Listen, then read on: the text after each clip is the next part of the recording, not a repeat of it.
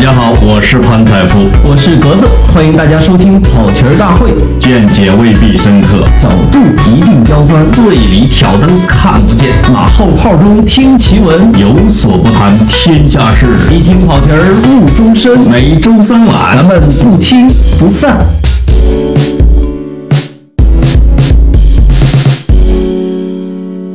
跑题大会的听众朋友们，大家好，我是格子我是潘采夫，啊、我们首先，我首先仅代表我自己和我们全亚洲的 这个跑题大会的听众，恭喜潘总，贺喜潘总，哎，融出什么事儿了？融资三亿美元，即将实实现财务自由。当然，你要觉得不自由呢，哦我也可以理解，因为你还不是世界首富。现在你那你应该恭喜我们公司老板 吧？啊，作为一个打工仔，我反正也由衷的感到喜悦嘛。呃，你要是不喜悦就怪了，三亿美元那能分你一个亿不？如果一切顺利的话，是不是明年我就可以这个每天陪着你录跑题大会了？那你得看我这有没有空。 我还没有财务自由呢，你老说这个。嗯，人贵单位也快上市了。讨厌，我们什么时候会上市？ 嗯，那我们这次啊，你是不是先给大家道个歉啊？啊，。哎，哎这对这这个欠我得道对对对这一期啊，应该说是这样的啊，大家理应在十一之前那个星期听到。而且很精彩的一期。真的，当时、啊哎呀，我真是觉得跟潘总是学学习到好多东西。哎呦呦，不是，我们聊完中国互联网是吧？哎，聊完之后，两个人就觉得哇，兴奋，确认了一下眼神，就觉得呃内心很充盈，哎，觉得这期聊得不错。对，就觉得这事儿，你想，我当时还是重感冒，我出来之后，我都跟朋友说，我说我发现了，我人生感觉再差的时候，我也能跟老潘对喷上一个小时。然后格子老师看了一下他的录音 设备，哎，我靠，哎，我靠，我靠，哎呀，呃，发生了什么？到底？这就是财务没自由的情况下的一个问题。你说我要有助手，我能骂自己吗？嗯哦，是不是？就是说自己我做节目自己录的后果呗，对，他就没了。嗯，我们是一直对外显得像个团队，我们已经不止一次把自己的节目录没了的， 是不是？呃，但是比较可惜的是潘这潘期潘总，明年你这个实现财务自由之后，一定给咱们配一助手。陪助手哈，哎，主要是送咖啡，对，啊，录音自己来没错儿，啊，就是就是我我有一种特别奇怪的感觉，就这个节目录没了，再重新再录一遍的时候，就像我昨天我昨天在给一个杂志写一个叫《小镇》的一个文章的时候，三千字，我交给人家的时候，人家说潘老师怎么是一千八百字？我当时脑袋嗡， 我剩下的没存上。哎呦，啊，我给它默背出来，那种感觉，默背就像就像又吃了一遍自己的食品一样，你知道， 太痛苦了。我我作为写作者。经常碰上你这种情况，所以我后来啊，我就直接什么废话不多说，我就买那种云端在 i o iOS 端所有端实时更新的那种写作软件，自动点保存那种对是自呃吧？不用点，就是自动一直在保存的。我还是用 Word，的我就是每次点点，有的时候它真的坑，我试过啊，有时候你一篇它就是最后两段儿存不上哎，我也不知道为什么原因。我就坚决不信任这种软件，我就直接用云端在线保存。但是它有一个好处，就说我有时候这稿没写的时候吧，我传给人家是一个空的，说哎没存上。潘总， 像你这么鸡贼还能这么有钱，真是 又学习了嗯，这是脱稿大法里边的一个。啊！是嗯，比如像什么马光远啊，那时候经常给我们写稿。马光远说：“我已打开电脑， 其实还在吃饭呢。” 我，我也是经常脱稿，嗯放心吧，俩小时。啊，然后对，然后说那个仨小时之后说，你这玩意儿急不急？你还能撑几天？我这儿还有一还有一个很更重要的一个事情，确实嗯不做不行得海里去一趟。 啊。 你说是游泳？啊对对对对对对对。所以这个节目重录一遍呢，但是我觉得比写还是要省劲儿吧，对 吧哎？省因为省太多劲儿了。因为你你你至少这个你说的跟上一期基本上 内容是不一样的。没错，嗯说从来就没说重过，没说重我有一回参加一演讲比赛，你知道吗？嗯人家就是特别着急，因为是很规格很高的一演讲比赛，嗯，组织方就不断要要词儿，彩排彩排两遍，到我第三遍上去，人家终于崩溃了，说你怎么每遍都不一样？完全是打副稿是吧？我说你或者你临场发挥的， 哎，我说这个厉害啊。哎，咱们咱子老们师没想到你这么厉害呢，要么说才华横溢呢，啊，从来都不背稿的，啊，可不嘛，跑题大会也没准备过。 我记得以前的时候，老有人问我，嗯有好多锵锵迷嘛，对就就是生活中的朋友，啊说你这个锵锵他们本子都怎么准备的？嗯我说我也实不相瞒，经常坐那儿，文涛说你最近去哪儿了？说印度，行了，聊一期 印度。不是我有比文涛更厉害的，周孝正老师。周孝正老师这个风尘仆仆从他的学校赶过来之后，文涛还在那个录音间里边去去去捯饬上期节目呢。孝正老师说：“小潘，咱们这期聊什么？” 其实已经提前两天把题目全发给他了。我说聊一个老太太摆了一个摊儿，卖气枪，结果被判刑了。知道了不，其实节目里边还是不知道，不是是吧不是，关键周老师是每一期都是那一套哎对那一套嗑儿，词儿不太爱变的，呃对对啊特别逗但大家爱听。哎，这个我也爱听。啊，咱们跑题大会跟锵锵唯一的不一样的地方，就是我们桌上没有那一大摞资料，哎，没助手，没助手，就是就是，哎呀，不真是不要再提这个事情了，我们嗯格子，你得发力了啊！是是，我我尽快实现财务半自 由。我我通过偷你东 西，我现在你财 我务再自由 融点钱，对，嗯是吧你再融点，我偷 点。是是，哎，我们其实上期本来聊的也是一个跟你们这行业有点关系的话题，呃，聊的互联网吧，哎，对吧？？当时聊的是那个日本人那个叫什么前泽有作，对吧？哦，前泽有，作，他不是要前排有座，对，他哎，他真找到了座儿，他要去， 前排有他要座去绕月环行一周，啊完成一九七零七二年以来人类又一次去月球，以及宇宙大爆炸以来人类第一次绕月旅行。呃，关键是绕月亮还不落地儿，哎，还不不踩上去，对吧？嗯，就这人家也花二点五亿美元，这要去踩上去还了得？踩上去得翻一翻儿嗯啊！还带他带还但是说哎美要国人到底有没有踩上去还不知道呢。你这阴谋论还是 自己的。对对你知 道我以前有有朋友说，哎，我跟你说，伊拉克战争的秘密都在我这两本书里面，给你看一眼。啊，对，就是那个，就你这种人哎，啊，我跟你说，那世贸大厦自己炸的，对吧？ 都是这种。嗯嗯，那他坐谁的飞机去啊？呃，Elon Musk 嘛，Elon Musk 那个马斯克老师不是不是搞特斯拉的吗？对马马斯克老师是搞电池最好的电动汽车行业的呃航航天事业参与者。 哦，就是他这个，他有一次他的特斯拉飞向太空是坐着自己的火箭走的。没错，他那而且那那辆特斯拉是马斯克自己的，是是他自己后来后来还在太空吗？在，现在一直在，而且特别有趣，里面不是特别像一个叫什么科幻电影啊，那个里面就放了一个小人，但是里面那个有一个主板上面还专门打了一小行字，叫 “Made on Earth by Human Beings”，什么意思？就是哟， 你这在苏格兰长大的还不知道，啊就是由由地球上的人类制造。哦，你看，这就携携带了文明之光去了外太空。那我觉得我们的火箭一般上去都是不是都是放二泉映月吗？啊，有时 候也是十面埋 伏。对对对，没有，我们我们说的这个，你你刚才说的这个火箭是属于国家发射行为。嗯这在这一方面呢，从美苏争霸当年的冷战，对吧？到我们今今天中国成为十大十的全世界前三名的太空方面的国家，对，那到现在呢，Elon Musk 已经把、呃还有贝索斯这些人已经把这个事儿变成了私营企业可以参与的。它的火箭发射能力或者说空间能力能排全球第几？如果它是作为一个单体来参加评选的话，哟，我觉得他能够排到全球，可能我我只是瞎说啊，啊我是因为我是文科生，但是我觉得全球五全球五六名是没有问题的。哦，这么厉害，这个以前的时候你可能说有，但它现在有两个核心指标，嗯，一个呢是它的那个火箭实现了回收，回收再利用。就你以前觉得哦，火箭发出去，然后在外太空都经过摩擦，然后坠入茫茫太空，对吧？对对对，现在呢，伊隆马斯克说，以后呢，我们既然要人类实现太空旅行，就必须实现一点，就是太火箭得能回收，那就你不可能类似于运送那么多材料到外太打空个的，哎这个的得回来，对吧？嗯，滴滴啊打火 箭啊，然后对，后来呢，他们就在海上有专门那个接驳船，就能够让那个火箭稳稳的落回去，失败过好多次。哇，如果不是私营企业，我觉得这个事儿就做不成。那前面有座那个日本富豪，他他的安全系数应该没问题吧？现在马斯克就对他的旅行时间比较谨慎。伊隆马斯克从来没有承认过说他的旅行时间，嗯，但那个前前则有作说二零二三年，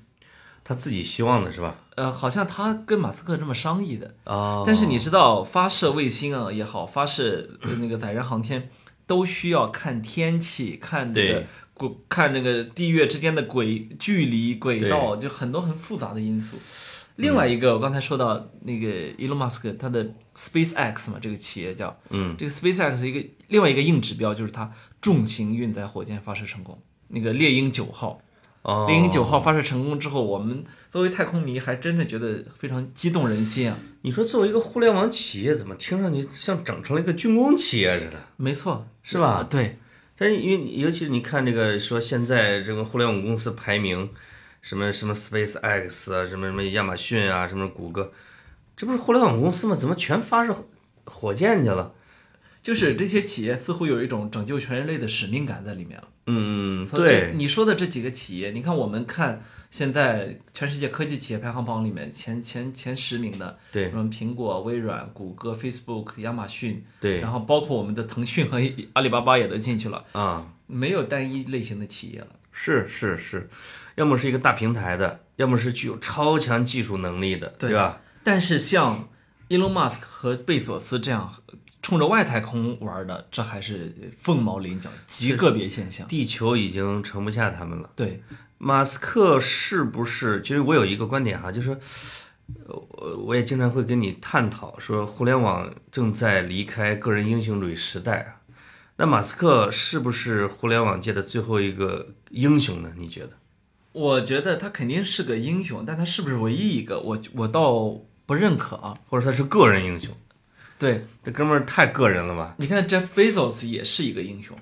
嗯， ，Jeff Bezos 已经在资产上，你刚给我看福布斯排行榜上已经超越盖茨，一千五百亿美元，没错这是最新的身价评估。对而且第一个超过一千亿美元的。对，然嗯后他、他自己也设了一个嗯外太空探索企业叫 Blue Origins 蓝色起源，嗯那他也有自己的雄心勃勃的太空计划，并且好像我记得一之前贝索斯说他年底就想载人航天就成功，妈呀，这就这两个人，那是小时候是这种什么科技迷或者太空迷，或者老看这种科幻世界的啊这种人吗？他就把自己小时候的梦想就能通过财富能直实接就现，实现了，对，这挺幸福的一件事儿。而且是超强执行力，嗯，那我我们看到 Elon Musk 他他其实做的这几个企业，都是屡屡的经过风雨飘摇的时候，就是因为他要做的事儿，说真的太难。他做的是一个国家要做的事情，没错这哥们儿就是把地球的责任全揽到自己身上，把所有问题都自己扛，哎，是吧？这这真个的这个男人有点累，对，所以他才经常抽个大麻什么之类的嘛， 那那是减压是吧？那是参与那一期广播节目的时候，主持人说你要不要抽点大麻？他说在你们这儿合法吗？合法，就开始抽，一边抽大麻一边喝 whisky，那录而且他自己还自己主动说，他也有时候也喝点药，哎是吧？吃点抗抑郁药啊，失眠的药啊。就是我为什么说他是不是最后一个个人主义英雄呢？就是他跟以前的这种特别特立独行的，像这个呃像像像乔像布斯啊乔布斯一样的啊，这种的啊，他原来是有点秀，对吧？哎，哎，有点骚啊，就是反正是一个骚客，用个人的色彩就很很浓厚，一个人的力量来左右一个企业的命运，能启动一个行业的革命。那这种人呢，是大家都比较喜欢的。这没这错这，就是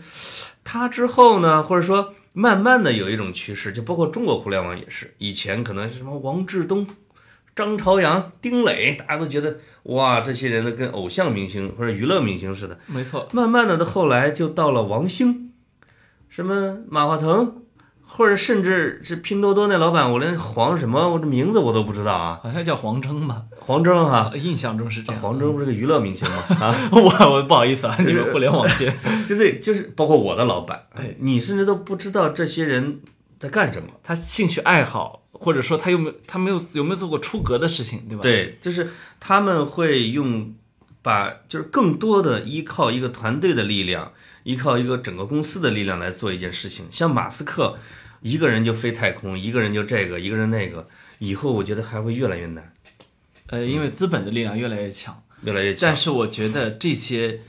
呃大脑顶级聪明的人呢，他还是会，他你你盖不住他的锋芒。像马斯克也是不断的在跟资本斗争。你看他前一阵儿捅出那个篓子来，嗯，他在推特上说我要把这个特斯拉私有化，四百二十美元一股买回来。他当时才三百多美元一股嘛，啊瞬间股价飙升飙升飙上去之后，美国证监会就参参与进来，一看这哥们儿没钱， 就是为了， 因为他自己谈了个女朋友，啊他了就为了跟女朋友在推特上显摆一下，吹吹牛，哇，这牛是这么吹的啊！然后就就没办法，嗯，现在美国证监会跟马斯克经过长时间的拉锯战，因为那从那之后特斯拉的股价暴跌嘛，啊，长时间拉锯战之后，现在达成一个基本协议，就在几个月之内，马斯克需要辞去特斯拉董事长职务，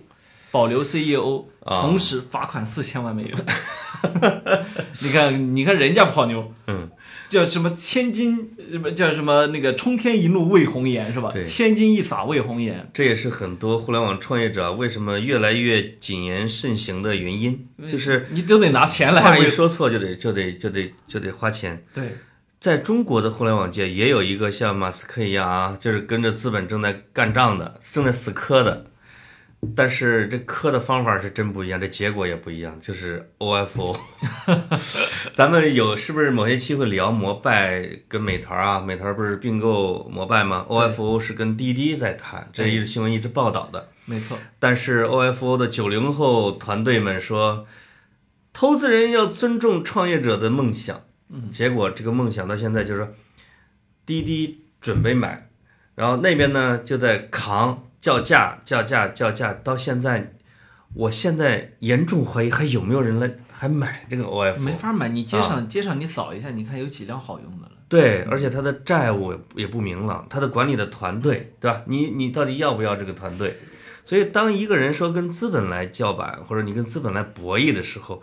你还是要说你你你做的这个事情，你的价值资本承认不承认？那马斯克这个，这绝对是大宝贝，你知道吧？不过你看讲老他讲老实话呢，我也觉得这个 offer 和和马斯克做的事情呢，这个价值确实不可同日而语。你说你就是满大街摆满了自行车，这个，嗯，让让大家有个自行车骑是吧？这个好像和你把人类送怎么上外着太那个空，开汽车的他瞧不起骑自行车的呢？那倒也不是，这这个贾是跃是开火箭的，贾瞧跃不起亭到现在一个车都没造出来呢，都已经又把许家印的钱给弄了好几十亿人民币了、啊。谨 言慎行啊。现在不是俩人现在正在基本上正在打嘴仗呢 对啊！我们其实也是看媒体的报道啊，对对对，啊，就是看来造车就是高级一些，呃，应该说是这样。你看人家马斯克是改变了电动车行业，嗯，这一点你得承认。我特其斯实拉我有个问题想问你鸽子，就是贾跃亭造的车跟特斯拉是一样的吗？我没见过呀。 以就前他的时候经过四环不的是他乐是视大厦的时候，他老看是到那无个，嗯人车对吧？他是想造出无人车吗？好像就是电动车。还是就电动车？我一我感觉是电动车，那电动车咱们这比亚迪不是满大街吗？那可能人家想要的不一样。 到而且到现在，小鹏汽车、蔚来汽车是吧？还有这个这个这个这个这个，我忘了这个贾跃亭这公司叫什么了，大家都没出车呢，我我也出了，已经已经投下去那么多钱，像蔚来这种也已已经在街上有了，但是我还是觉得很失望的就在于，你看我我不知道我能不能说清楚这个事儿啊，嗯，就这个初心完全不一样。你说这马斯克他图啥？我觉得他就是图改变世界。我我一言以蔽之就是改变改变世界。那我们这些在图啥呢？我觉得在图钱，我也不想跟他说特别好听，嗯嗯嗯，图高回报对吧？哎？你不就是在模仿他吗？嗯，你我们已经看到特斯拉实实在在的向世界证明电动车可以到这个水平，对是吧？对，以前的时候大家觉得电动车就是个玩具嘛，中国的可能 PK 的是量产，就是。就是谁率先像特斯拉一样实现了量产，谁模仿谁就的快，对谁就来对了。对对，对就好像我们这一堆手机厂商，天天学乔布斯那个发布会，嗯你倒是创造过一个东西吗？你没有。呃，当然，我们也不能要求太高， 社会主义初级阶段。我告诉老罗去。啊，是，就是，当然我们中国互联网的特，这当然中美贸易战也涵盖这个啊，就说到底中国有没有在什么在技术端啊，什么什么之类的。但以我在互联网这几年很贫瘠的工作经验，我们在核心技术端，在核心模式创新这一块儿呢，基本上还是以模仿为主。就有几个号称伟大的产品，我觉得相对来说稍稍的突破了这一点，但其实也在借鉴，比如说淘宝，比如微信，是吧？到支付宝，这是这是国际上都公认的中国做得好比的，较大的创新了。但实际上它也是先从模仿开始，没错，对吧？嗯，这个然后用庞大的用户群来实现了它的升级换代，以啊嗯及产品不断迭代啊，这这一点上呢，阿里和腾讯这两个企业确实是确实对很厉害，这个我们也承认。但是的的确确呢，没有那样的惊天地泣鬼神、引领时代发展，呃，我这样的东西没有。呃，地动仪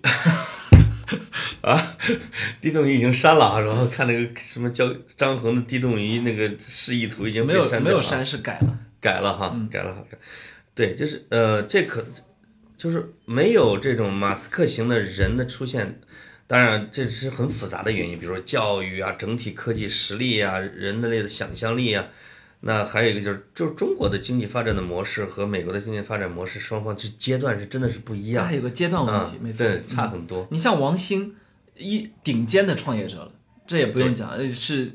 极度聪明。我、嗯我不知道那个大家有没有饭否账号，如果有饭否账号，一定要去关注王兴，嗯因为王兴实际上饭否是最早模仿的 Twitter 嘛，对比比微博早。对对对呃，，后来饭否倒了之后，王兴一直维持着让他活着，嗯他就因为自己想要在上面吐槽。是，如果你去，我我关注王兴的饭否好多年了，嗯，我估计得有得有小十年了。那特别有意思的一个人，你就看他，他生活中就不断在那思考。你看，我给大家念念几句啊，最近的，那个，呃，他说那个雀巢 Nestle 这个名字的来历竟然是创始人的姓，这是我始料未及的。不过这个词儿的原意确实是雀巢。然后还有一 条说，呃，有什么东西是不稀缺的吗？欲望。嗯，然后还有在说说严肃思考一个问题：以后去发展中国家旅行时，给小费时是不是就不要给美元了，改成给人民币？嗯，你看，就是他他脑子不一一直在转，呃，是，就是他，因为他看上去是一个很严肃的一个人哈，但是从范否的表现来看，应该是内心也比较有一定的文艺啊，没错，呃，而且会就是跳出他的那个美团之外啊，去去看一下这个世界。但是王兴呢，我就觉得也是，比如说估值也是几百亿美元的一个超级独角兽。那美团的做法就是飞机票、酒店，呃，这个吃东西嗯外卖、呃外卖这个单车，你会发现它其实还是以它的超级执行力来做出了一个生活资讯平台或者一个生活服务平台，对吧？没错，在技术的创新上，我们很难言说这个，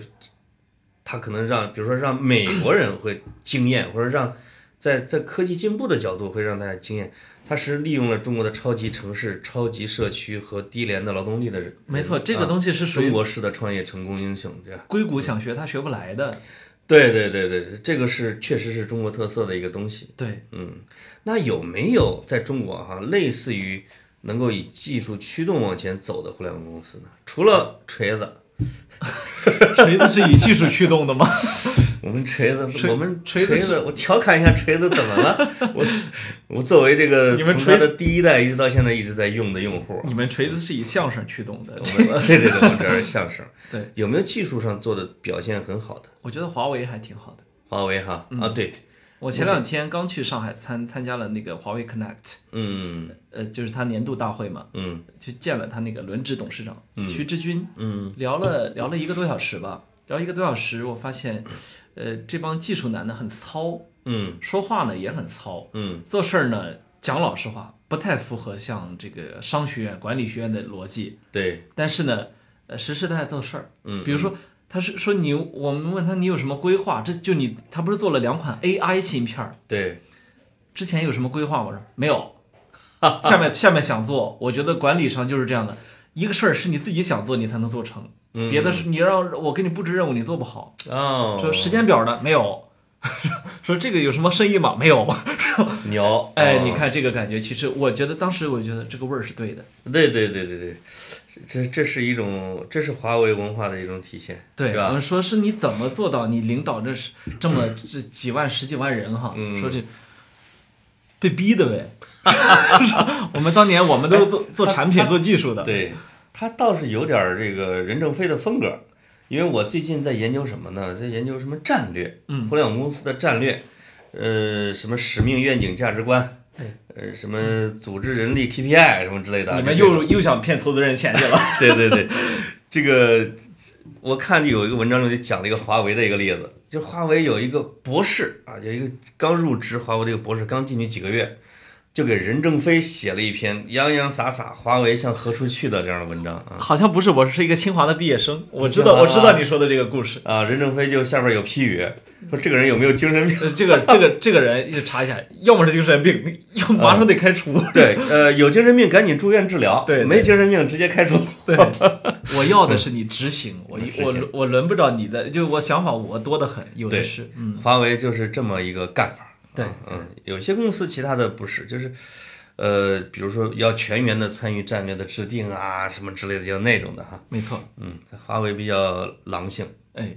这一点上，但它的专利的数量现在已经在全球互联网公司里边真的是非常前列没错。啊、这个是中国的其他的互联网公司比不了，因为你专利真的是核心竞争力。你你可以认为这是一家科技企业，不是互联网企业。包我觉得包括苹果什么之类的，现在好像是还用还要买华为的专利，那就做的就是好了。这是这一点呢，是当年三星跟苹果那打打架的时候得来的经验。啊当年乔布斯在世的时候，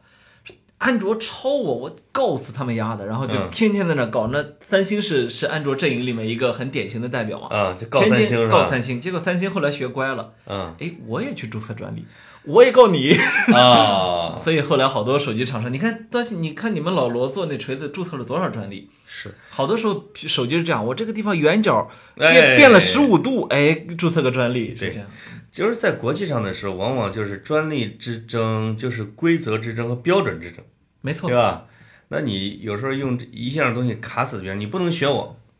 就跟最近我看稻香村什么玩意儿的还打官司什么之类的， 我觉得特别无聊。北京稻香村跟江苏稻香村打起来了，没有，我我我是我是觉得我是觉得那个，即便是包括苹果在内的专利专利诉讼也特别无聊。嗯，人类进步还真不是靠这个进步它， 可能就是商业竞争吧这。是纯粹的商业层面的问题。说到这个专利的时候，这个我我我前几天看了一篇这个文章啊，这个文章是对比的，呃，中国、日本、美国、德国、印度人均寿命，这个癌症的发病率、癌症的五年存活率等等等。因为在我不是药神里面，大家不是说了一通这个印度啊，在医药领域是绝对不 care 国际专利，我就是自己造，对，所以印度药特别便宜，让大家对印度的药啊什么充满好感，甚至对印度的医疗也充满好感。我结果看了一个表儿的比较，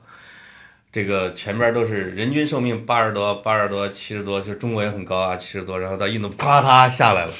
然后这个。癌症的五年生存率，你比如说这个乳腺癌可能会日本啊、中国到了百分之七十多、六十多，到了印度百分之十五，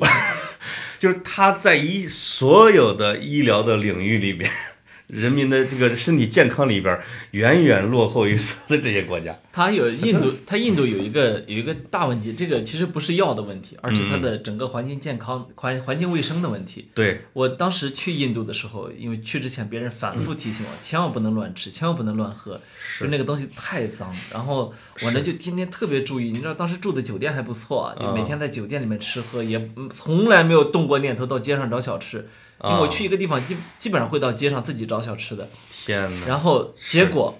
还是中了招儿。嗯，我后来怎么反思，我怎么中的招呢？是在一个高速路的收费站有一家 Costa，啊，我买的那个冰拿铁，那个冰块咖是、啡都不行啊，那个冰块是自是那个恒河里边了吗？冰块是他们的自来水冻出来的冰块， 哦，然后拉肚子了 是一吧？下子就中了招。对，啊，哎是这还有它整体的医疗的体系建设实在是太差。啊没错没错。嗯，实际上你刚才提到互联网英雄这个话题啊，哎，你觉得扎克伯格算是互联网英雄吗？算呀，都有电影儿给他来拍了，我觉得这个还是要算的，而且是一个一个小孩儿，一个在大学里边就能够把大家连接起来，他应该是在社交这个领域里边的开创性的吧，对吧？以一己之力开创了社交网络。这是一这绝对是个人英雄，嗯嗯，那虽然他这个性格不太具有那种英雄的那种气质哈、就是霸气啊，或者马斯克那种随性啊，或者扎克伯，或者或者乔布斯那种神秘啊。就扎克伯格其实有点，你会感觉到啊，太乖孩子，乖孩子，中产，然后热爱热爱变得很中产的一种感觉。热爱长跑，然后跟老婆关系很好，然后天天他他自己作为一个巨富，天对天晒自己家里的各种细节，晒哈，然后嗯这个看《纽约客》那个报道，就是他自己家，他不是在他公司旁边有个房子吗？对有地产商可能要打他的概念，要盖一个在他旁边要盖一个地产，能看见他们家。没错，哥们儿花了几千万美元把周边全买下来了，我就觉得这这这不是一个互互联网的高科技英雄干的啊，就是太太正常了，哎，嗯，对特别正常的一件事儿。没错，天天还要去国会去咨询啊，什么什么之类的。你像我们乔布斯，我们都不见人的，是啊。而且乔布斯得了癌症也不治，对吧？如果 乔布斯如果他觉得谁是个敏感词，这是叉叉啊，嗯，他就能够直接骂出来。对对，他甚至有用户给他发邮件嗯，说苹果那个呃 iPhone 四不好使吧，我记得印象很深嗯。说你这个说你你我握着的时候老是信号不好，嗯，乔布斯给回了，那就把你手拿开。啊，扎克伯格是没有这个的，说啊，他就天天说啊，我们要创造的是一个这样未来很好的愿景，让所有的男人、女人们啊，对对对对然后这对个对什么对 connect 上是都是这套。然后是你你刚才说到他那个两个，一个是他去国会参与质询，嗯嗯，大家会不自觉的想到当年比尔盖茨去国会参与质询的时候，比尔盖茨那那一场质询完了之后，微软就被分拆了， 对对对对，因为他表现的实在是实在是太个性化了。对对，结果马斯克的时候就是很乖，嗯，就会说什么我都在那扎克伯格的时候呃啊，不不是扎克伯格，嗯对说什么我都特别认真、特别温暖的回答。啊对，因为盖茨跟他说了，你千万别听，呃别别别按我这路子来，结果啊结果那个吸取教训结果发现是最终最终出丑的是那帮参议员，是参议员就是对技术问题各种不懂。其中有一个说你们这个怎么着盈利啊？然后说参议员我们有广 告，对他意思就是说，你要是不问用户收费的话，你还怎么怎么赚钱呢？你，对，嗯，他可能都不用 Facebook 那个参参议员员哈参，议员我们我们有广告。 啊这个后来就变成了 Facebook 员工 T 恤上的一句话啊， ，Senator We。 对对对对，对，所以可能啊，这这个也是我觉得在整个世界的互联网环境的变化。如果是这十几年之前，Facebook 要分拆的，就是如因为按照传统的市场份额，它已经远远超过了垄断。他再对吧加上 Instagram、WhatsApp，对，多尤其多是 Instagram，它我觉得至少国会得让它给把它给卖了吧，对吧？啊 Snapchat 两个，人，我觉得这几个加起来应该得占占百分之八九十的市场占有率。没错，那就超过了我们中国的滴滴了，都， 对不对？所以但现在政府对互联网企业的，尤其是平台类互联网企业的市场份额容忍率大为提升。法法律其实没太跟上啊来。嗯，有时候是我们的决策者自己还在观观察期，还有一个可能是，就是平台的特点就是在这个行业里面留一个大的，哎，是吧？再留一个有特色的。嗯，你要真给它拆了，这就做不成了。也可能有，而且这个平台类企业在它到了很大规模的时候，它会成为一个社会企业。而且你说像社交网络你怎么拆呢？你说腾讯十亿呃微信十亿用户，你拆五亿出去给谁呢？给就 Facebook 拆成五大洲局域网，对吧？对， 然后但是呢，我越发觉得虽然是扎克伯格这一代人呢，看上去没什么个性啊，嗯，但其实更危险。对人类社会来说，他们不是说更危险，而是说把人类社会置于了一个更危险的境地。是因为啊，你说嗯没你事说，嗯他这样一个 这么聪明、这么不显山露水的人，在掌控着我们全人类有史以来最大的社交网络，所以出是现了那么多问题。为什么《纽约客》要出那个两两万字的那个长文啊？那对大家可以去读一下，是以前非《纽约客》驻华记者欧一文写的。呃，文章我觉得行文不是特别的好，但嗯是他深入的访谈了扎克伯格。里边里边有几段是让我其实看完之后有点这个虎躯一震的，就脊背是发凉，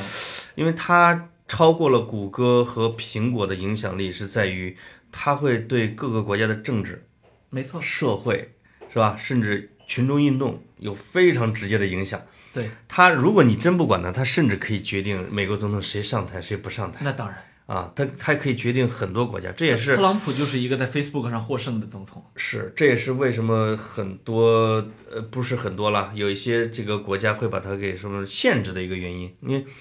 它只要增加一些选择的几率、推送的标准，它比如说要让某一个候选人增加百分之二的选票，那绝对可以做到。但美国的两个总统之间，什么时候连百分之二都现在都很难分开的，对吧？对，嗯，你你说像那个呃，这这两年美国一直在跟俄罗斯打嘴仗，就是说所谓的俄罗斯干预美国大选，二零一六年的大选。嗯对那其实那现在拿出来的证据主要是通过 Facebook 来对去影响大家的舆情。嗯，对，而且基本上也可以判定，俄罗斯可能用一百个黑，也不能叫黑客，一百个人去买广告就行了，哎，对吧？对，买他一堆广告去，主要去推一个人。但是可能俄罗斯没有想到的，他们推上来的川普也不太好对付，对吧？那个可能可能他们觉得比希拉里好多了。但可能对俄罗斯确实客气一点，感觉啊，对，呃，感觉川普对俄罗斯比对中国目前还是稍微客气一点点。嗯嗯，那其实说那个扎克说到扎克伯格呢，他其实在我看来是属于这个时代才会有的那种个人英雄啊。然后这个叫谁，马斯克和贝索斯，其实看起来更像是上一辈人。嗯嗯他们俩的对抗呢是非常直接的，嗯，就是我们俩都是探索外太空，我们俩的理念完全不一样，对就就到时候看咱们哥俩谁谁牛谁牛谁先哎上吧。这也是一个包括历史上啊，包括历史发展进程中的一个现象，就是双子星。哎，梅西、C 罗这是吧？对，孔子跟老子这是吧？就是你经常会看到什么孔孟，什么朱熹跟谁，王阳明跟谁，包括马云跟马化腾。你那你贝刚才索斯你刚才跟那说个孔子和老子，好像正好就是咱们俩的家乡啊。呃，孔子你们家的，老子我们家的，对呀、对呀、呃对呀、啊潘总我这还潘采夫有和格子，有幸跟你对抗，真是不容易。呃就是就是你会发现，或者说英雄，或者说巨星，他们经常会一对儿一对儿的哈出现一个。对，扎克伯格这一块儿是他自己是王，他自己他没有一个对抗的，没错他，可能只有政府。是吧对，嗯所以我呃我我我，但是我有时候觉得这种对抗特别的有益。你看马斯克和贝索斯他们俩对于外太空探索的理念啊，马斯克就认为我们人类呢应该去，呃，应该去探索在外太空的聚集地。为什么呢？因为地球不知道什么时候会灭亡，对嗯万一灭亡了，人类的火种在哪儿保存？他就认为我们应该降低风险起见，进行进行星际移民、对星际殖民，甚至。嗯嗯，呃，这个贝索斯就不这么认为。贝索斯认为地球是我们的母亲，是我们的家园。嗯我们要做的是，那变好是吧？我们要做的是把我们的重工业什么的乱七八糟的放到其他星球上去发展。嗯嗯好，地球呢把它变成一个花园。 啊，那减负，对他可能他还有一个观点，他就是你很难再找到一个智慧的星球是像地球一样的。没错，嗯它有一种这个像以前发达国家。把这个什么造衬衫啊、造袜子呀，这个什么廉价的手工业放到对发展中国家，有这么一个思路。我就是你会感觉到贝索斯和马斯克无论是怎么想啊，他是有一种社会关怀，哎，对吧？比如说对人类命运的一种关怀。我从扎克伯格身上我看不到，他以前会说哪里有什么什么什么，哪里就有 Facebook，没有了。现在已经，我觉得在企业成长期总会喊出一些价值观响亮的口号来。当他达到了统治地位，成为一个帝国的时候，你都不知道他长什么样子了。现在 Facebook 什么价值观呢？我现在我就是我就看不到扎克伯格表露出了或者他的追求是什么。我觉得这正是一个大企业和伟大企业之间的一个分水岭。嗯，我呢还倾向于认为 Facebook 还会成为一个伟大企业。嗯，所以呢，我觉得是扎克伯格自己处在一个价值观的混沌期，但不代表他不想有。这个是一个很重大的差异啊。嗯，就是扎克伯格自己其实也很困惑现在，对，但是呢，应该是什么？这个话题对他来说可能暂时来说过大。你说像扎克伯格这样的啊，他他的价值观什么时候会形成？会，我觉得我就觉得这个留待观察，因为什么？你看这个马斯克和贝索斯，他们是在看着库布里克啊，看着乔治卢卡斯电影成长起来的那代人，是看着那个阿西莫夫啊，对是啊那个什么，就是看着那些人的东西长大的。他是从小是受了这个洗礼。嗯，马斯克不是那个扎克伯格受了什么洗礼呢？ 《权力的游戏没有，那是后面一代也没人，到啊后面一代人了》，。那他能赶上哪一代呢我？现在很困惑，就是一他可个人能的还是看的比尔盖茨的故事长大的。对这为什么他能把比尔盖茨尊为我觉得义父，是不是有这个原因？他是跟着微软的财富神话故事对，成长起来。财富神话可能激励了他。嗯，那这就很像我现在看中国特别火的一些大企业家，我一看你就是九十年代厚黑学没少看的。对，比如说啊，这个这能点名吗？这有一些卖什么金的那些保健品公司的，就他自己就是啊，我看了什什么什么的著作，悟到了什么，这一下就有时代感，哎，对吧？对，啊，到底到底哪一代人做哪一代的事儿，其实在中国也是一个很清晰的一个东西。没错。嗯，呃，经这个年少时候或者年轻时候接受的那个影响，是你甩不开的。对对，所以我觉得我对最新一代的，咱们都说九零后创业，九零后创业，我对他们到底能创出一个什么样的互联网世界，其实是还是抱有好奇的，到底能不能像马云、马化腾这样啊，就是说能够能够做出一些非常大的事情来。马云，我们还是能看到他的价值观的，对吧？没错嗯，他很清晰，非常明确，嗯，很清晰，而且要做一个乡村教师啊，无论他是学特异功能或者气功啊，他在追寻，对吧？在追寻一些东西，好奇心是引引导他哎 在向他前确走的。嗯实有好奇心 的，对，啊，所以就是新一代的中国的互联网的这种创业者们，到底能做成什么样的互联网公司，我其实好奇的，因为他们的教育背景，我们大致知道是在什么一个，这叫什么区域、阶段、时代，没错，嗯，